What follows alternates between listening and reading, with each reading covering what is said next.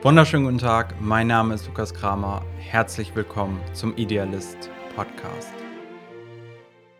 Wir alle sind im Leben immer irgendwie auf einer Reise von Punkt A zu Punkt B. Das heißt, von der jetzigen Gegenwart hin zu einer erwünschten Zukunft. Und das kann ganz simpel sein, in dem Sinne von, wir essen etwas, damit wir uns satt fühlen und möglichst auch gesund fühlen.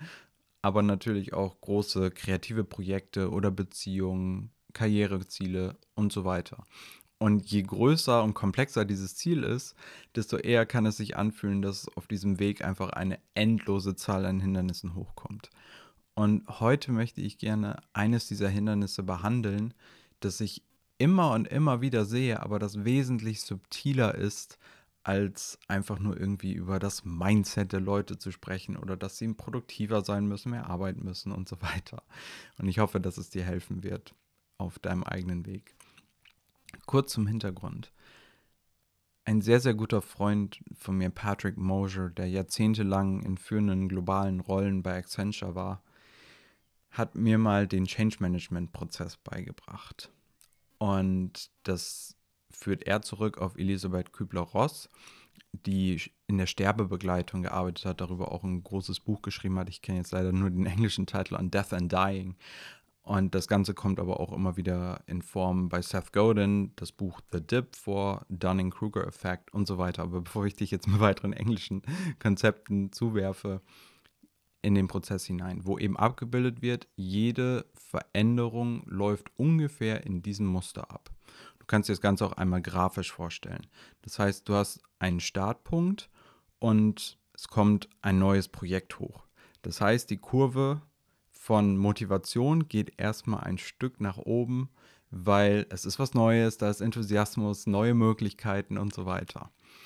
Und sobald wir in die Implementation gehen, kommt der erste Misserfolg oder eben die ersten Hypothesen, die widerlegt werden und die Motivationskurve geht relativ schnell nach unten. Und je nachdem erreichen wir dann früher oder später das Valley of Despair, das heißt das Tal der Verzweiflung. Wir sind also, unsere Motivationskurve ist so ziemlich kurz vor dem Nullpunkt. Und es kommen all diese Fragen hoch, war es überhaupt richtig, was mache ich hier eigentlich, ist das alles schlecht und natürlich je nach Kontext auch Themen wie Depression und so weiter. Das jetzt einfach mal im Coaching als Beispiel angewendet. Es kann ein kreatives Projekt sein, wo jemand ein Buch schreiben möchte. Es kommt dieser Enthusiasmus und vielleicht hält dieser Enthusiasmus auch bis zum Ende des Schreibeprozesses und dann geht es daran, die Verlage zu kontaktieren und auf einmal kommt eine Absage nach der anderen, sodass eben diese Fahrt ins Valley of Despair, ins Teil der Verzweiflung kommt. Und das Interessante ist eben, dass in diesen Veränderungsprozessen wenn sie uns wirklich wichtig sind, wenn es wirklich um Ziele geht, die uns etwas bedeuten, dann werden wir in diesem Tal der Verzweiflung immer mit dem metaphorischen Drachen konfrontiert, dem wir uns am wenigsten entgegenstellen wollen. Das heißt, wir bekommen die Themen, die Probleme, die Herausforderungen aufgezeigt, die unsere größten Schwächen sind, aber eben auch unser größtes Potenzial tragen. Aber das ist eben eine riesige Bedrohung. Und das ist eben auch unsere menschliche Fähigkeit, dass wir diese abstrakten Bedrohungen trotzdem in unserem System gleichsetzen mit einer physischen Bedrohung. Und vielleicht kennst du diese Momente, wenn du eben diesem Drachen entgegenstehst. Es fühlt sich an, wie wenn Blitze in deinen Kopf fahren. Der, es wird ganz eng. Ich kenne es in meinem Fall, wo dann jeder Gesichtsmuskel gefühlt angespannt ist und es ist einfach dieser körperliche Drang zu fliehen, wie wenn wir eine Schlange oder einen Säbelzahntiger vor uns hätten. Und das Denken, das rationale, produktive Denken in dem Moment schaltet einfach ab. Und was passiert für die meisten Leute ist, dass sie genau an dem Punkt, in diesem Tal der Verzweiflung, dann die Flucht ergreifen und umkehren. Ganz praktisch eben das Buch hätte nicht sein sollen, ich muss ein neues schreiben. Oder die Geschäftsidee ist schlecht, ich muss etwas Neues finden. Oder es ist doch nicht die richtige Person, jemand anderes.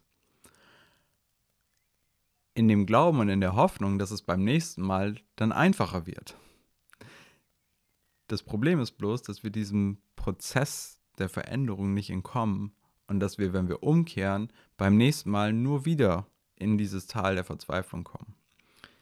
Denn diese Kurve ist natürlich nicht im Tal der Verzweiflung zu Ende, sondern es besteht auch die Möglichkeit, dass wir durch dieses Tal hindurchschreiten und dann informiert durch unsere Erfahrungen und durch die Lehren dann langsam Schritt für Schritt wieder Motivation aufbauen, Erfolge haben. Aber es passiert eben nicht, wenn wir im Teil der Verzweiflung umkehren. Und wenn ich das Ganze jetzt einmal in meine Coaching-Arbeit setze, um eben auch zu zeigen, wie kommen Leute dort am besten durch, wie kannst du dort durchkommen. Im Coaching passiert genau das Gleiche. Das heißt, ich will mich hier nicht hinstellen und sagen, im Coaching wird es keinen Täler der Verzweiflung geben. Es ist immer noch derselbe Effekt, wo ich auch in meinem Gegenüber sehen kann, wie die Blitze in den Kopf fahren, wie dieser Drang zu fliehen kommt, das Denken kurz abschaltet. Man, ich spüre es in dem Moment einfach. Auch wo dann der Moment kommt, wo sie gerne zu einer anderen Frage gehen wollen oder wo sie sagen, ja, ich gucke mir das nach der Session nochmal an und mache mir dort weitere Gedanken. Das ist immer der Triggermoment, wo ich sage oder eben auch um Erlaubnis frage, sie in diesem Moment zu halten, sie in diesem Tal der Verzweiflung zu halten, sie vor dieser Wand zu halten und immer weiter dagegen zu drücken. Mit dem metaphorischen Vorschlag immer weiter darauf einzuhauen, bis es eben bricht. Denn die große Erkenntnis hier, und das ist das, was ich am Anfang meinte mit diesem Punkt, den ich sehe, an dem die meisten Menschen hängen bleiben, der einfach subtiler ist, als einfach nur leichte Antworten zu geben. Oftmals bleiben Menschen in diesem Veränderungsprozess hängen, weil sie alleine nicht die Stärke haben, lang genug in diesem Tal der Verzweiflung zu sitzen, lang genug in diesen Fragen zu sitzen, in der Herausforderung, im Angesicht dessen, was sie am meisten ausbremst, um dann zu einer Antwort zu kommen, um auf der anderen Seite wieder hochzukommen. Sie fliehen vorher eben vor diesem Gefühl und vor dieser Erfahrung. Und das ist, wo Coaching diesen riesigen dieses riesige Hilfsmittel sein kann. Denn meine Aufgabe ist es dann in dem Moment, dich, mein Gegenüber, in diesem Moment zu halten. In dieser Frage zu halten, bis eine Erkenntnis kommt, bis eine Idee kommt. Und das kann manchmal einige Minuten dauern, wo komplette Stille da ist. Und ich einfach nur mit positiver Energie versuche, den Raum zu halten. Mit Offenheit. Weil das ist das Schöne, wir Menschen können immer auch Antworten kreieren, wenn wir lang genug dranbleiben. Falls du diese Momente auch kennst und du merkst, da gibt es einen Punkt, eine Frage, vor der du immer wieder umkehrst oder einen Punkt, an dem du immer wieder hängen bleibst, das heißt nicht, dass du irgendwie schlechte mentale Disziplin oder sowas hast, sondern du bist ein Mensch. Und an dieser Stelle kann ich immer sagen, in Gesprächen funktioniert es einfach besser, wenn andere Menschen dort mit uns sind, dort stehen und uns eben diesen Raum geben, uns halten in dieser Frage, damit wir eben nicht einfach nur alleine vor diesem Berg stehen oder in diesem Tal sitzen und wieder umkehren. Das heißt, vielleicht gibt es für dich im Leben jemanden, wo du diese Gespräche führen kannst. Vielleicht, wenn du natürlich magst, kannst du dich auch gerne bei mir melden und ich helfe dir gerne durch diesen Prozess hindurch. Aber ich hoffe, dass du dich vielleicht an einigen Stellen in diesem Erfahrungsbericht heute wiederfinden konntest. Dass du vielleicht merkst, oh, es ist jetzt nicht unbedingt etwas falsch mit mir, dass ich das spüre, dass ich in diesem Teil der Verzweiflung sitze, sondern dass es einfach normal zu dem Prozess dazugehört.